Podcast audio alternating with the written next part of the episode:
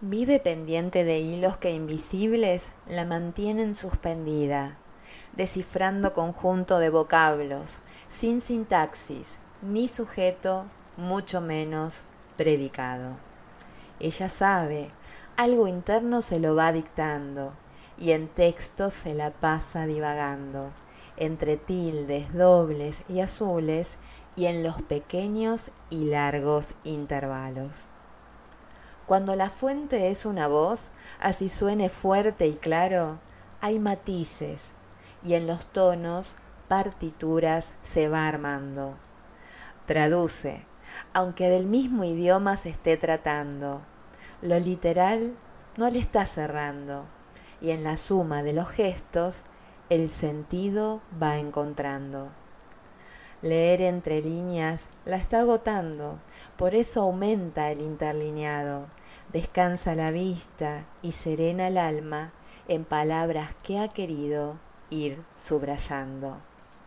La intérprete sabe que el tiempo se está agotando y las preguntas acumulando.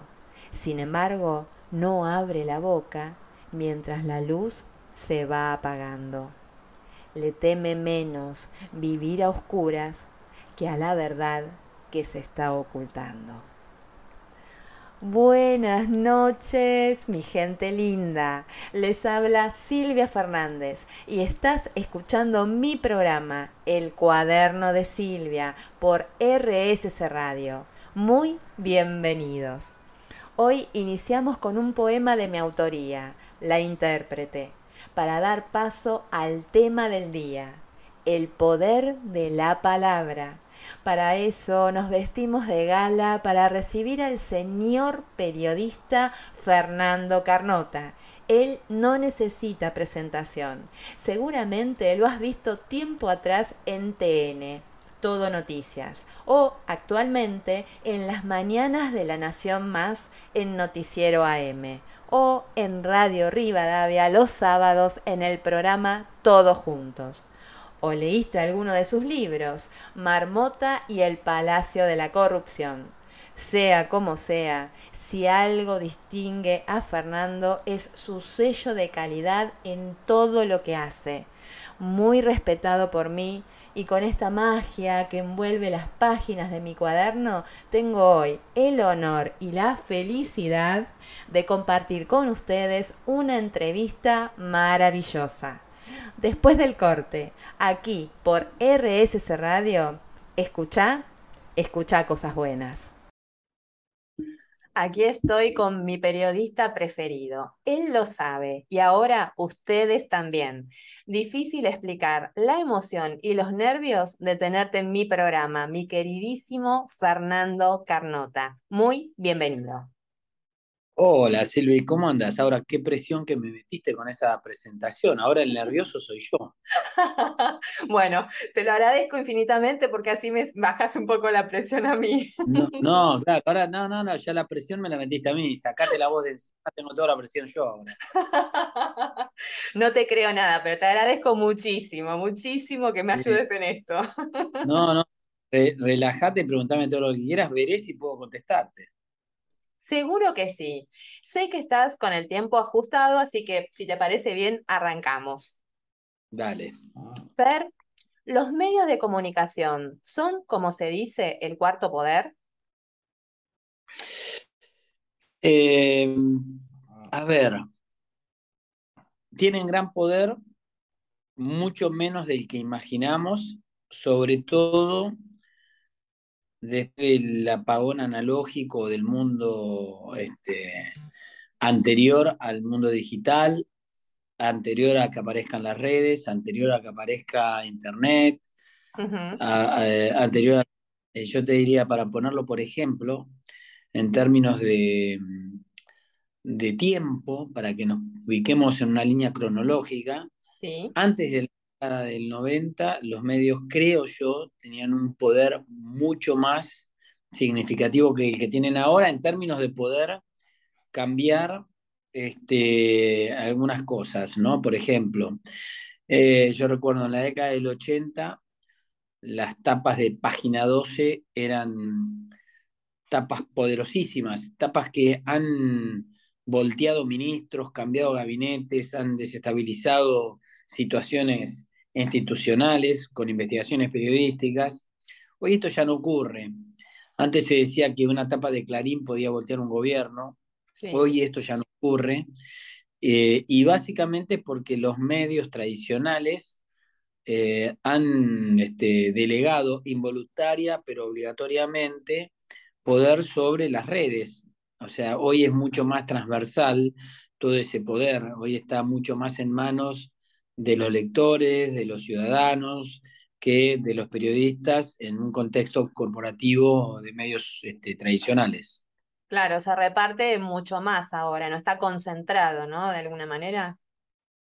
Exactamente, yo creo que, mira, para que te des una idea, yo siempre pongo un ejemplo que es una elección, que creo que fue la elección del, no, sí, no, creo no, fue la elección del 2011, en donde Cristina ganó con el 54% de los votos, mm. en donde en ese momento eh, Cristina Kirchner era presidenta, iba por la reelección, y eh, ya hacía algunos años que estaba eh, la gran pelea con el eh, Grupo Clarín.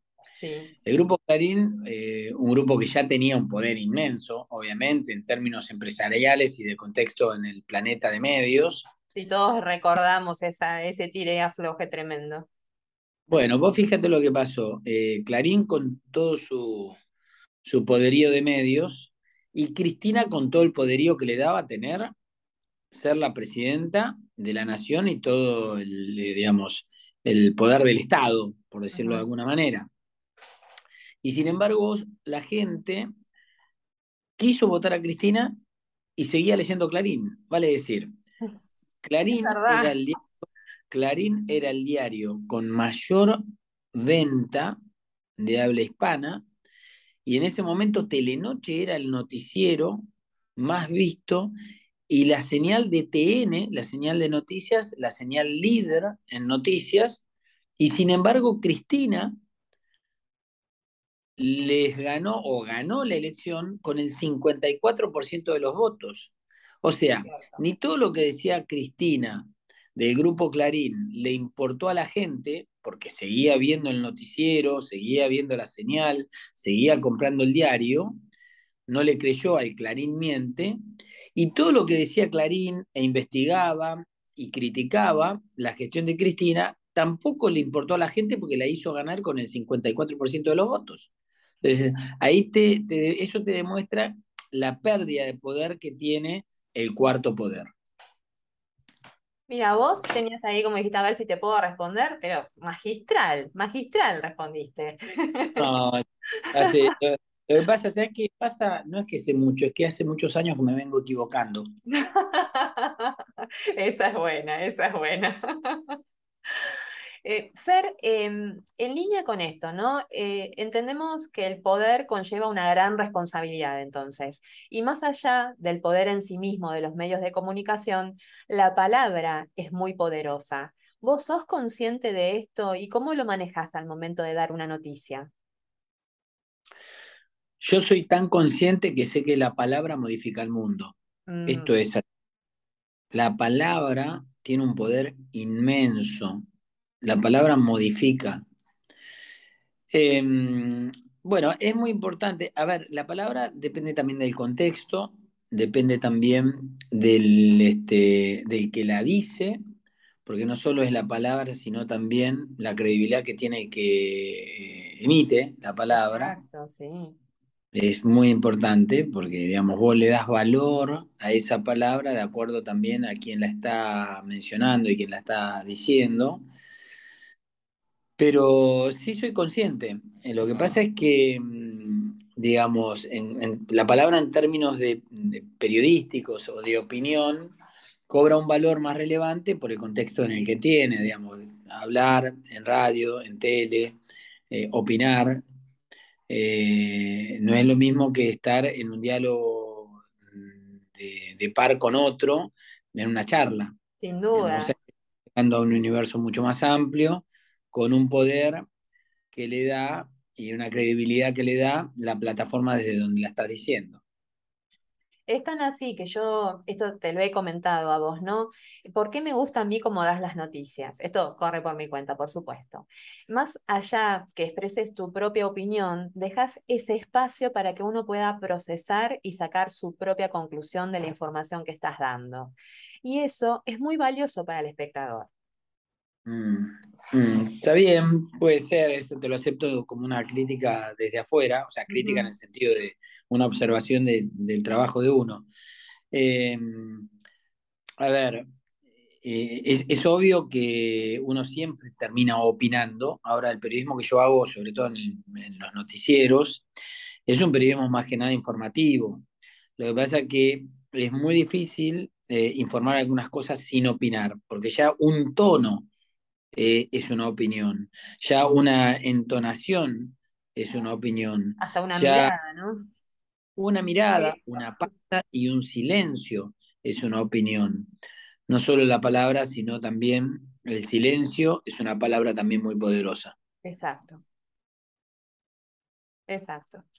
Bueno, esto se da en un contexto que a mí me eh, particularmente me resulta muy, muy, tengo mucha curiosidad, ¿no? Porque ¿cómo es la dinámica de un noticiero? A ver si nos contás un poco, porque entre la cucaracha, el celular, los urgentes, exteriores, invitados, co-conductores, dónde tengo que mirar, cuándo tengo que ir a la pausa, ya me estresé con solo describirlo. Para los que no tenemos ni idea, ¿nos contás un poquito del detrás de escena? ¿Y quién te dijo yo no estoy completamente estresado? No, no, pero a ver, lo, primero que hay que decir que uno es el que pone la cara, pero hay un equipo detrás inmenso de los que no ponen la cara, pero ponen el cuerpo, que a veces es mucho más importante que poner la cara. Generalmente te diría que siempre es más importante que poner la cara. Eh, la, dinámica, yo, yo, te puedo contar la dinámica para, para, que se entienda la dinámica del noticiero que yo hago en La Nación Más, eh, ahora en la primera mañana de 6 a 8 y media, de 6 a 9. Es un noticiero que, eh, a ver, como, como, primera medida, uno como periodista está construyendo la noticia a las 24 horas del día, no es que uno, uno, deja de ser periodista a determinada hora y empieza a ser periodista a determinada otra hora. Eh, eso es básicamente imposible, primero y principal porque uno está recibiendo información todo el tiempo, uno está eh, elaborando y construyendo información todo el tiempo. Ahora, la dinámica de construcción del noticiero es armar una rutina de lo que va a ser ese noticiero probable al aire, eh, que empieza, te diría, por ejemplo, el noticiero de mañana a mañana, el equipo de producción ya está elaborándolo, ya está viendo lo que está pasando, ya está tratando de adelantarse de lo que puede llegar a ser interesante para mañana a mañana ya ah. está produciendo notas, ya está hablando con los futuros invitados. Por supuesto que todo esto tiene una construcción a esta hora, una reconstrucción a última hora del día, una, una eh, la, construcción de una rutina semidefinitiva cerrando el día y con eso empezamos el día a la mañana bien temprano. A la mañana bien temprano se termina de, observar todo, se, destinan los móviles de acuerdo a la, a la necesidad que se tengan, si hubo algo de actualidad, si hubo un accidente importante en algún lado, si hubo algún caso policial en algún otro lado, si hay una historia para contar en algún lugar. Digamos, los móviles van, por ejemplo, hoy nosotros teníamos un móvil en la hilera, en la cola, en la fila de eh, todos aquellos que están tratando de tramitar este bono que quiere dar el gobierno de 40 mil pesos, 45 eh, mil pesos antes de fin de año a eh, los que no tienen trabajo ni tienen absolutamente. Filas enormes. Bueno, bueno, nosotros estuvimos con un móvil en vivo en ese lugar construyendo historias de todos los que estaban en la fila. Ese fue, por ejemplo, uno de los destinos que teníamos el móvil de hoy. Eso se definió hoy a la mañana. Bueno, está el móvil, ¿dónde, dónde está? Bueno, está esto, bueno, es interesante. ¿Tiene más valor público y, de interés público que esto otro? Sí, bueno. Por supuesto, esas, son evaluaciones este, absolutamente subjetivas, que nosotros las consideramos, pueden, podemos estar equivocándonos, pero bueno, la decisión se toma. Claro, la decisión se toma y, finalmente los móviles van a un punto. Generalmente la rutina con la cual vamos al aire nunca termina siendo el programa que terminamos haciendo, porque la dinámica de la actualidad te lo va modificando. Aparecen los urgentes, las cosas que pasan en ese momento, las notas que finalmente estaban pautadas, pero por algún problema no salen, o porque el entrevistado no pudo salir, o porque no hubo tiempo para que se hiciera, eh, porque aparece una nota más interesante que la, la modifica digamos que el esqueleto del noticiero es la rutina con la cual salimos al aire, pero muy difícilmente termina siendo la construcción final de lo que terminó siendo ese noticiero. Eh, después tenés la, la, cuestión personal de cada periodista. Yo siempre insisto con que prefiero sobreproducir y, este, y no estar escaso de material. Prefiero pedir disculpas a un entrevistado que le dijimos de hacer una nota y después no pudo salir, a tener que llamar a alguien de urgencia de relleno porque el noticiero nos quedó corto. Claro, quedarte corto, no haber sabido de antemano más o menos qué vas a preguntar, cómo se va a preparar, ¿no? Y qué notas y contenido vas a tener. Yo prefiero, yo también siempre le digo, bueno, o a mis alumnos, o a mi, equipo, a, a, los chicos que están empezando, a los más jóvenes, a los que por ahí tienen un poco menos de experiencia, que este, un buen noticiero se mide por lo que no salió al aire. Es exactamente al revés. O sea, vos cuando terminas el noticiero tenés que ver y decir, che, no entró tal nota. Bueno, si no entró tal nota que era buena es porque alguna otra mejor entró. Entonces, este, un noticiero, para saber si estuvo bueno o no estuvo bueno, se mide por las notas que no salieron, no por las que salieron. Mira qué interesante eso. Em, el preparar todo, toda esta información, ¿no? También te, te, lleva a vos a tener unos minutos antes o no sé, no sé cuánto tiempo antes como para saber todo el formato con el que al menos a priori esperan salir al aire. Sí, em, también es cierto que los horarios en los cuales van el programa te condicionan un poco la dinámica de trabajo. Por ejemplo, en el, en el horario que yo estoy haciendo ahora, yo me levanto cuatro y cuarto de la mañana, porque a las seis de la mañana estoy al aire. Wow. Eh, la verdad es que llego 40 minutos antes del programa, no más, como para leer un poco la tapa de los diarios, que ya los tengo, ojearlos para ver si hay algo nuevo y discutir los últimos minutos qué es lo que se modifica y qué es lo que no se modifica. Pero ahí tuvo un equipo de trabajo hace dos horas que está trabajando ya en el canal y, estuvimos en contacto, como te decía, hasta última hora de la, del día, construyendo lo que voy a, lo, yo, lo, con lo que yo ya sé que me voy a encontrar en la mañana. Claro. Eh, por supuesto, ahí vienen las cuestiones de rigor. De, de, en mi caso, yo ya voy cambiado, no es que me cambio en el, en el canal. Algunos prefieren, tienen la ropa de, del traje, la corbata y todo ese tipo de cosas en el canal y se cambian ahí. Yo ya voy desde mi casa, pero sí tengo que pasar por maquillaje para que me pongan ese, ese polvo que le ponen a uno para no salir brilloso y todo ese tipo de cosas de la tele, em, y al aire, y después al aire, y después vamos construyendo y modificando al aire junto a, la, producción, ¿no? Y a la productora ejecutiva, que es la que del minuto uno me está hablando en la cucaracha, dándome las órdenes eh, de, bueno, parate, anda a tal pantalla, eh, sentate, vamos con ronda, va tal nota, va tal otra, todo eso es un minuto a minuto en donde vos tenés las órdenes permanentemente en la cucaracha y a su vez concentrado con lo que está pasando, ¿no? Concentrado a la línea interna de órdenes y concentrado a lo que está pasando en tu entorno.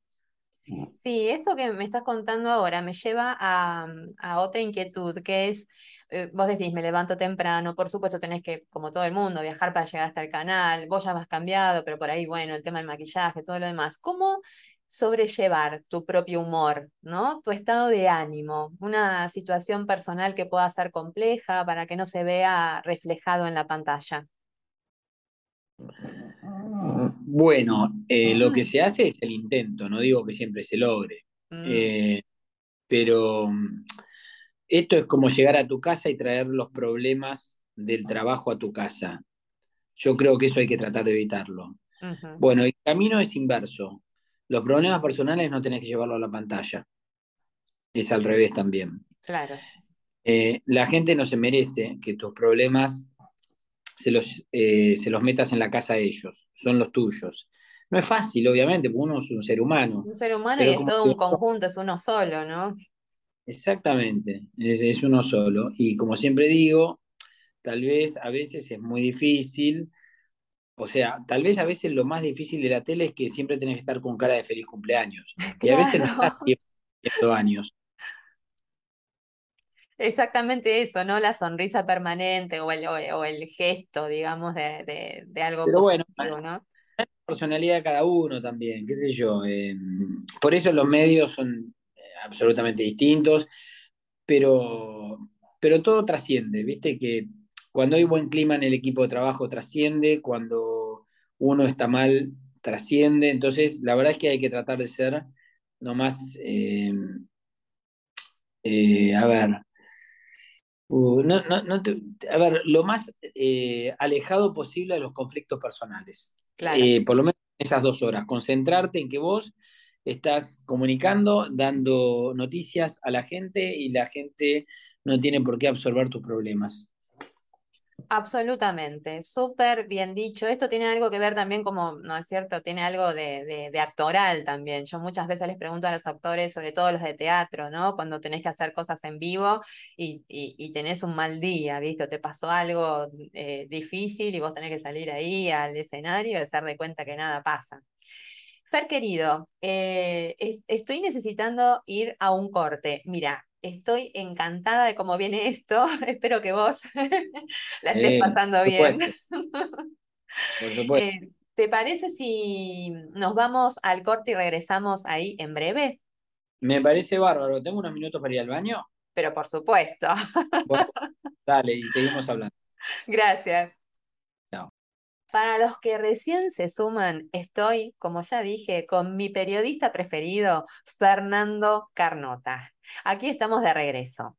Fer querido, tengo una pregunta. A ver, ¿cómo es em, teniendo en cuenta la grieta, ¿no? Sin entrar en la política, digamos, en este River Boca, aunque sé que sos de Racing. mi papá era, era, de Racing, así que es mi segundo cuadro favorito, sabelo. ponele que es un Racing independiente, me de un River Boca. bueno, dale, un Racing independiente. Perfecto, me viene bárbaro. En el que está inmersa nuestra sociedad, ¿no? Y el nivel de violencia e intolerancia hacia el que piensa distinto, ¿condiciona al momento de informar? Bueno, obviamente, porque nosotros somos parte de la sociedad. Nosotros, a ver, tenemos que dejar de sorprendernos por algunas cosas que pasan. Primero, la grieta no es argentina, la grieta es mundial. Lo que pasa es que como todo en la Argentina, las cosas se magnifican. Entonces la grieta es más grieta, las peleas son más peleas, las diferencias son más diferencias. Pero si vos te pones a observar, el mundo está en grieta. Estados Unidos está en grieta, Rusia está en grieta, Europa eh, tiene sus enfrentamientos también con una grieta muy marcada. Quiero decir, No, es Argentina. Argentina lo magnifica, como todo. Eh, Argentina lo tiene, si se quiere, eh, más profundo, más marcado. Y siempre venimos más, recargados, diría yo. Sí, más recargado y hasta más berreta, si querés también. Sí, sí, sí. Entonces, este, em, eh, digamos, básicamente eso hay que entenderlo. Y después lo otro que hay que entender es que todos somos parte de esta misma sociedad. Cuando nosotros hablamos de los políticos, ¿cómo puede ser que los políticos tal cosa? Los políticos salieron de nosotros, son nosotros, somos eso. No es que son extraterrestres que llegaron de Marte y se hicieron políticos eh, argentinos. absolutamente. Vos sabés que yo acostumbro a decir eso. con quien converso le digo que no salieron de un repollo. O sea, no. No, somos, somos lo que somos en la política o en el periodismo. Entonces, este, no hay que, sorprenderse por eso. Y después el periodismo obviamente no es ajeno a la grieta.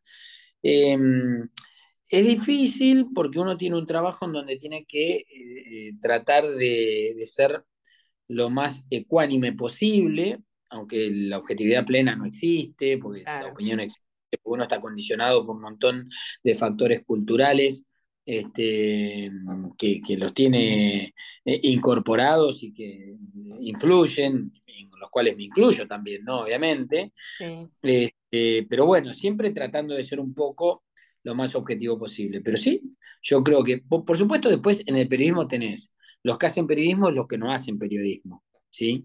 Los que están profundamente atravesados por la grieta y nada les importa, mm. y los que aún informando, la grieta también en un punto los va condicionando. Y además también lo fomentan, o sea, hemos tenido momentos que desde la política eh, han potenciado también a la opinión pública y, se encuentran con que hay, qué sé yo, desde insultos hasta amenazas a veces, ¿no? hacia los periodistas. Bueno, las redes son absolutamente crueles, este, sobre todo Twitter, básicamente. básicamente Twitter, que en la Argentina tiene una, actividad muy importante Twitter, o sea, más que en otros lugares del mundo. Twitter en algunos lugares del mundo no es tan importante. En Argentina es sumamente influyente. Sí, es nuestro eh, medio de descarga, digamos. Sí, a ver, influyente en el mundo Twitter también. Tampoco la gente es que este, se desgarra la vestidura por Twitter, pero en el mundo Twitter es muy influyente. Y, este, y son muy crueles porque por un lado, la, cuestión del anonimato en Twitter te hace más guapo, ¿viste? Entonces, cada uno es capaz de decir cualquier cosa, importar. Eh, e incluso para aquellos que no son anónimos y que prefieren hacerlo con nombre y apellido, también creen que porque están del otro lado del, aparatito, este, tuiteando, eh, nadie los descubre o no están tan expuestos. Entonces, esto le pasaba mucho, vos sabés que es muy interesante. Cuando no existían las redes, te diría década del 90, cuando apenas recién empezaba Internet y demás, a los políticos les pasaba mucho que cuando estaban en el exterior hacían declaraciones muy potentes, pensando que porque estaban en el exterior no pasaba nada. Y en dos segundos se sabía acá. Con lo cual, se armaba un lío bárbaro, nada más que porque a lo mejor estaban en España, en Europa, en Estados Unidos, hacían una declaración muy fuerte pensando que acá como estoy a 15.000 kilómetros de distancia, no se, va, no se va a saber. Y, por supuesto. Igual. Bueno, yo creo que eso hoy pasa en, Twitter, en las redes, ¿no? Porque pongo un tweet, pero estoy en el living de mi casa, nadie tampoco va a ser tan grave. Y se un quilombo bárbaro después.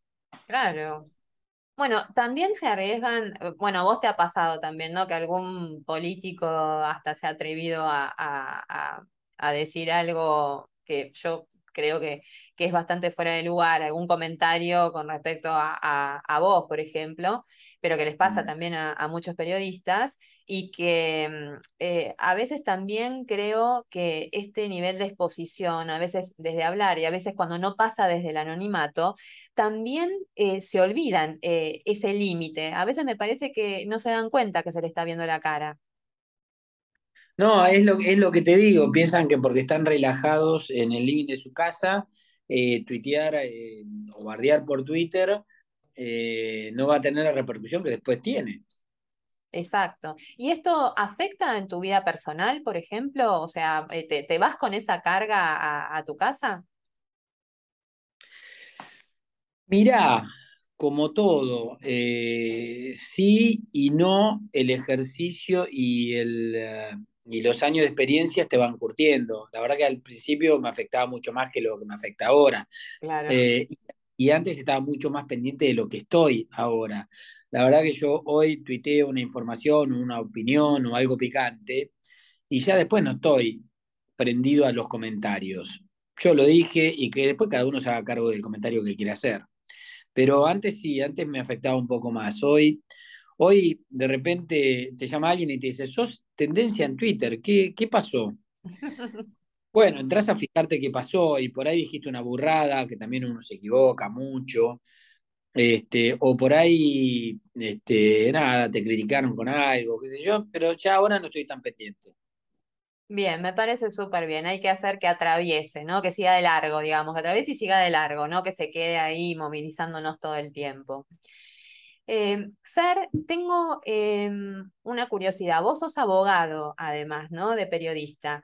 ¿Cómo linkeaste de las leyes a la comunicación o fue al revés? La verdad que no, no sé muy bien. No, no, fue exactamente al revés. En realidad yo soy periodista y abogado de casualidad. de casualidad abogado?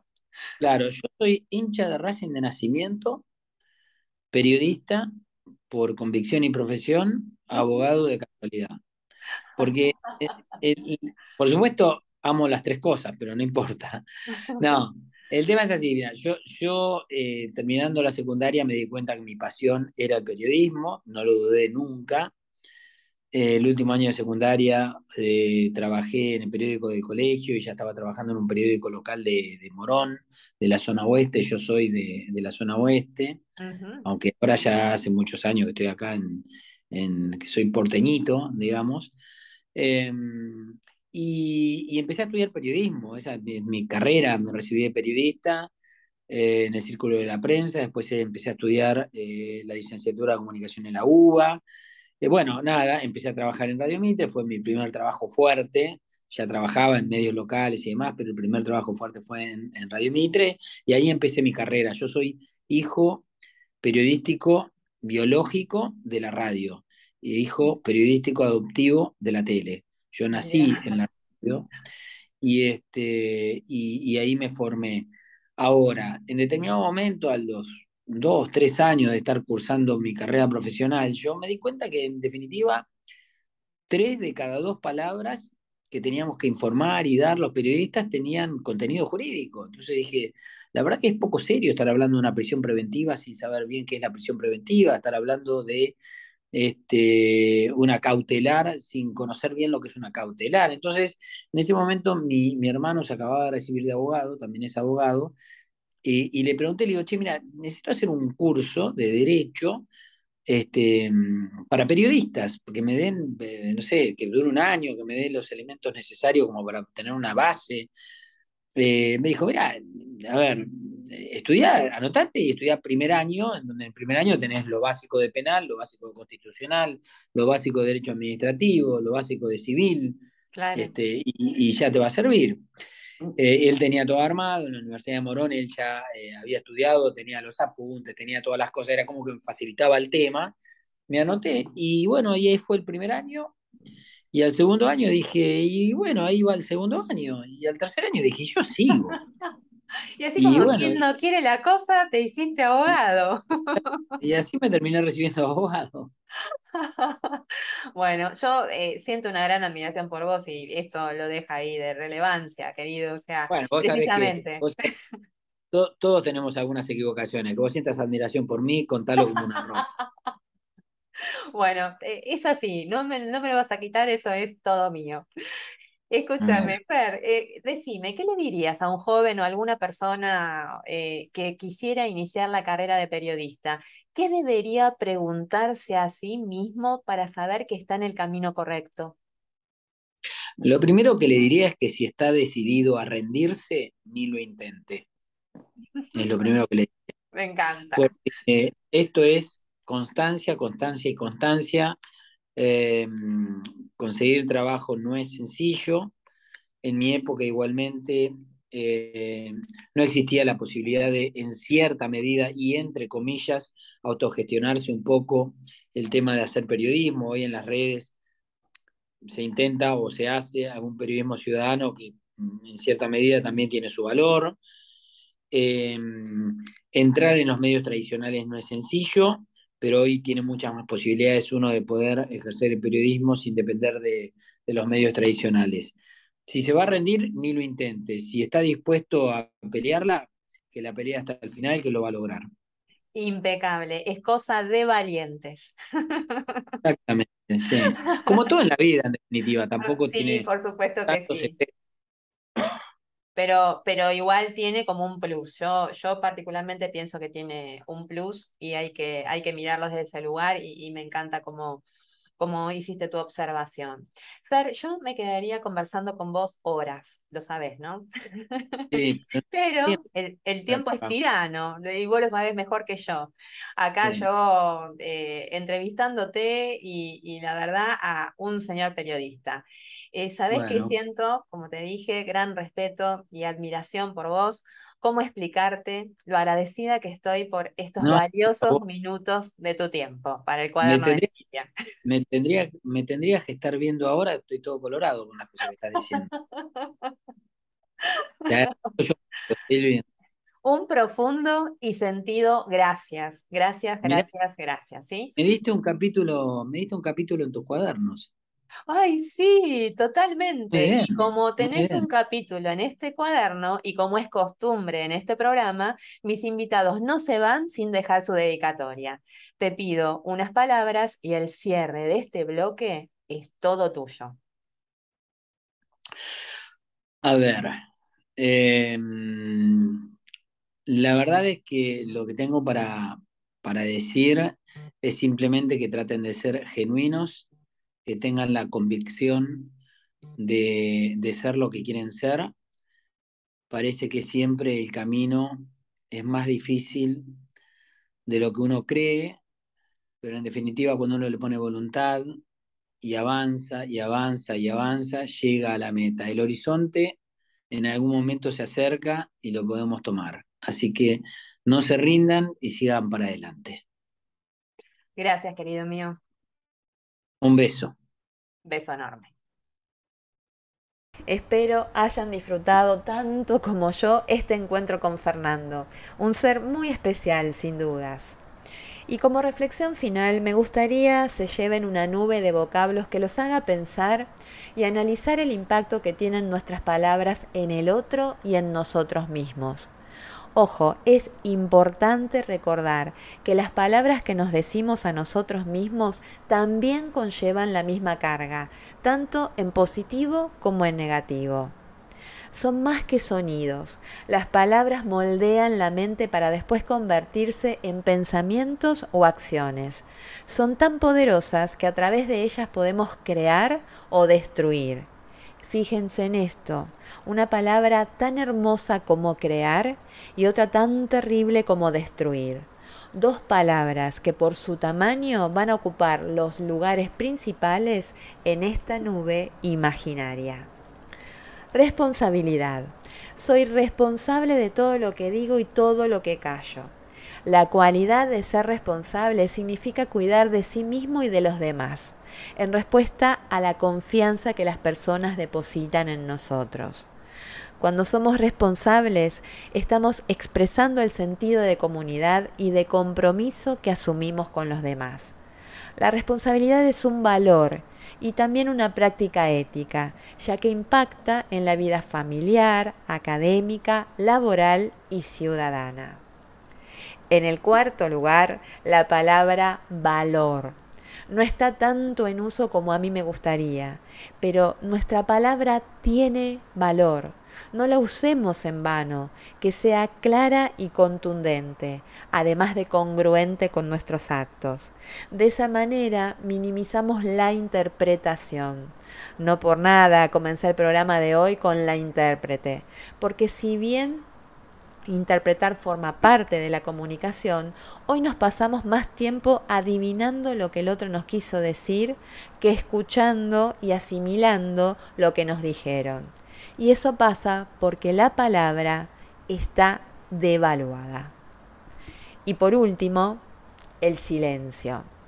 Dicho por alguien capaz de transformar el silencio en una obra de arte. Nunca rompas el silencio si no es para mejorarlo. Gracias Beethoven por decirlo tan simple.